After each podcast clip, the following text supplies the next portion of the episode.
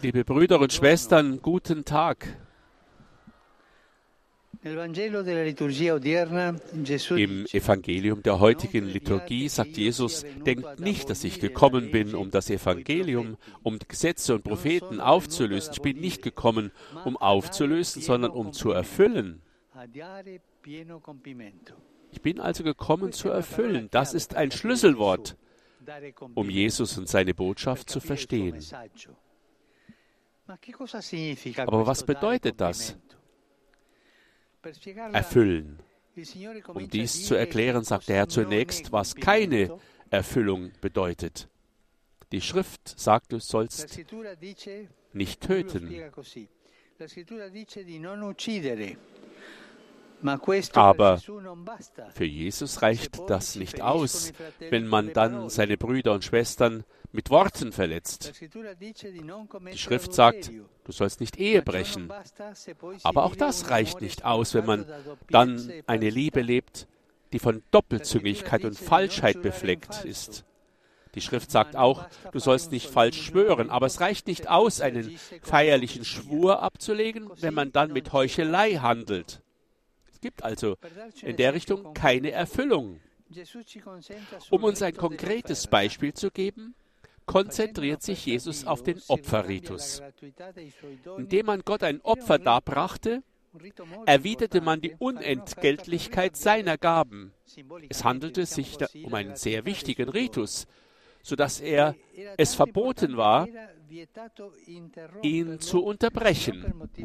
Es sei denn aus schwerwiegenden Gründen. Aber Jesus sagt, dass man ihn unterbrechen muss, wenn ein Bruder etwas gegen uns hat, um sich zuerst mit ihm zu versöhnen. Mit ihm.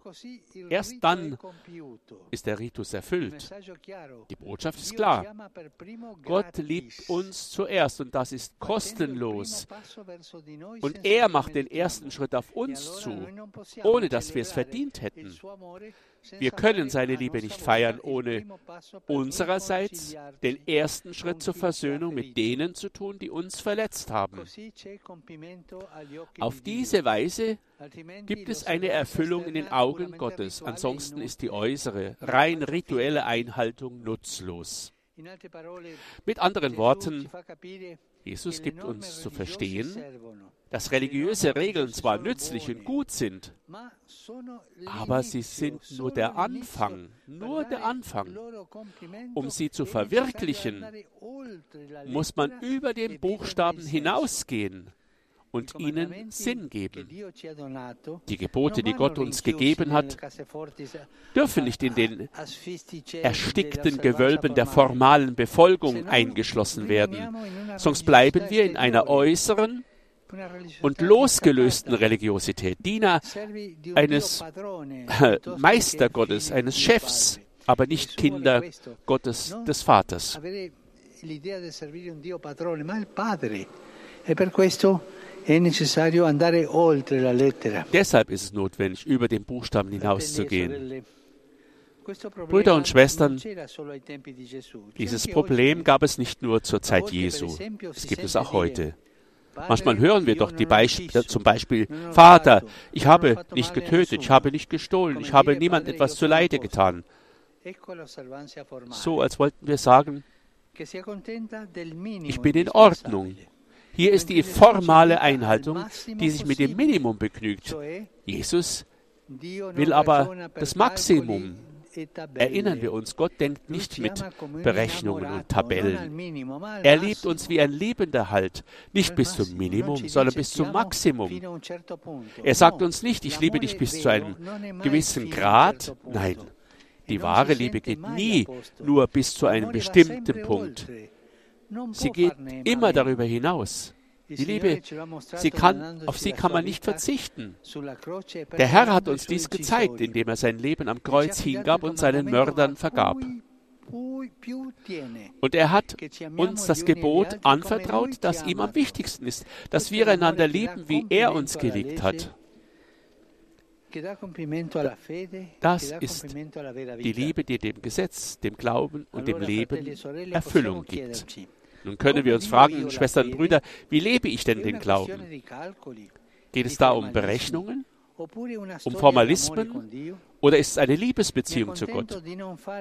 Begnüge ich mich damit, keinen Schaden anzurichten, die Fassade halt aufrechtzuerhalten, oder versuche ich in der Liebe zu Gott und zum anderen zu wachsen? Hin und wieder überprüfe ich mich selbst auf, der, auf das große Gebot Jesu und frage mich, ob ich meine Nächsten liebe, wie er mich liebt. Denn vielleicht sind wir unflexibel in der Beurteilung anderer und vergessen, barmherzig zu sein, wie Gott es mit uns ist. Maria, die das Wort Gottes vollkommen befolgt hat, möge uns helfen, unseren Glauben und unsere Liebe zur Erfüllung zu bringen. Angelus Domini, nunciavit Maria.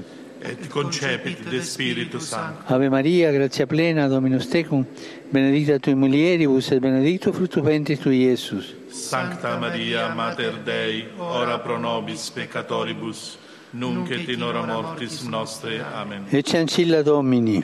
Fiat mi secundum verbum tuum. Ave Maria, gratia plena, Dominus tecum, benedicta tui mulieribus et benedictus fructus ventris tui, Iesus. Sancta Maria, Mater Dei, ora pro nobis peccatoribus, nunc et in hora mortis nostre. Amen. Et verbum caro factum est. Et habitavit in nobis. Ave Maria, gratia plena, Dominus tecum, benedicta tui mulieribus et benedictus fructus ventris tui, Iesus. Sancta Maria, Mater Dei, ora pro nobis peccatoribus, nunc et in hora mortis nostre. Amen. Grazie a Tua, in questo Domine, mentibus nostris infunde, che angelo annunziante, Cristi fili Tua, incarnazione coniovim, per passione meius et crucem, a resurrezione gloriam perducamur, per Christum Dominum nostrum. Amen. Gloria Patri et Filio et Spiritui Sancto. Sicut erat in principio et nunc et semper et in saecula saeculorum. Amen. Gloria Patri et Filio et Spiritui Sancto. Sicut erat in principio et nunc et semper et in saecula saeculorum. Amen. Gloria Patri et Filio et Spiritui Sancto. Sicut erat in principio et nunc et semper et in saecula saeculorum. Amen. Pro fidelibus defuntis, requiem aeternam dona eis Domine. Et luz perpetua luce Deis. Requiescant in pace. Amen. Sit nomen Domini benedictum. Es hoc nunc et usque in saeculum. Aiuterium nostrum in nomine Domini. Qui fecit celum et terram. Benedicat vos omnipotens Deus, Pater et Filius et Spiritus Sanctus. Amen. Amen.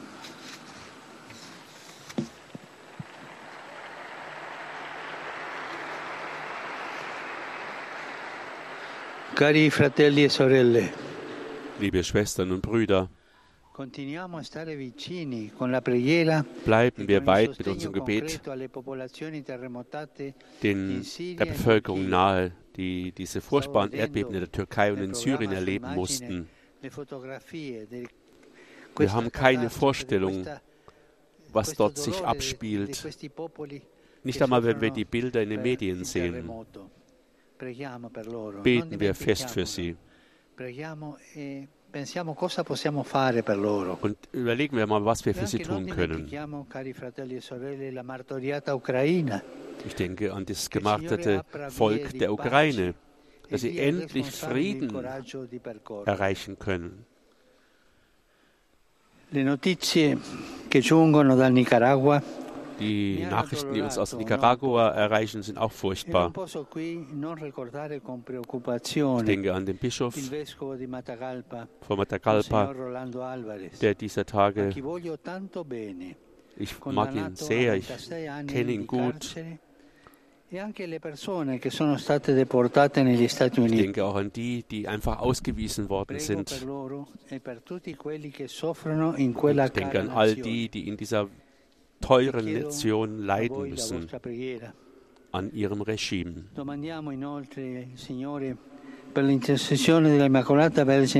Darüber hinaus bitten wir di die Fürsprache der unbewegten Jungfrau Maria, e alla sincera ricerca della pace dass che nasce dalla verità, dalla giustizia, dalla libertà e dall'amore. mittels e si raggiunge einer attraverso l'esercizio gesunden paziente del Justiz zum Frieden finden.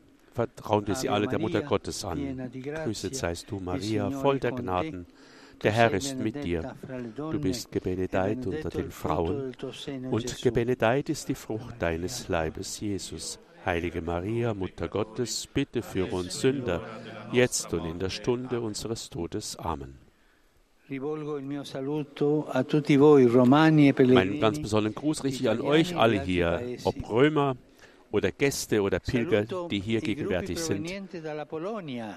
Ich grüße vor allem die Gruppen, die aus Polen hier sind, aus der Republik Tschechien, e aus Peru.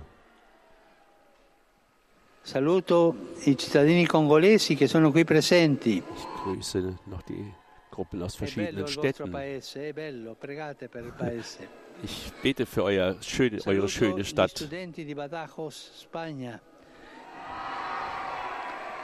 E quelli dell'Istituto Gregoriano di Lisbona. Saluto i giovani di Amendolara, Cosenza. Ich grüße die jungen Leute, die an diesem Wochenende hier teilgenommen haben unter dem und sich engagieren gegen den Menschenhandel. Ich wünsche euch einen schönen Sonntag und bitte euch nicht zu vergessen, für mich zu beten. E einen guten Appetit heute Mittag und auf Wiedersehen.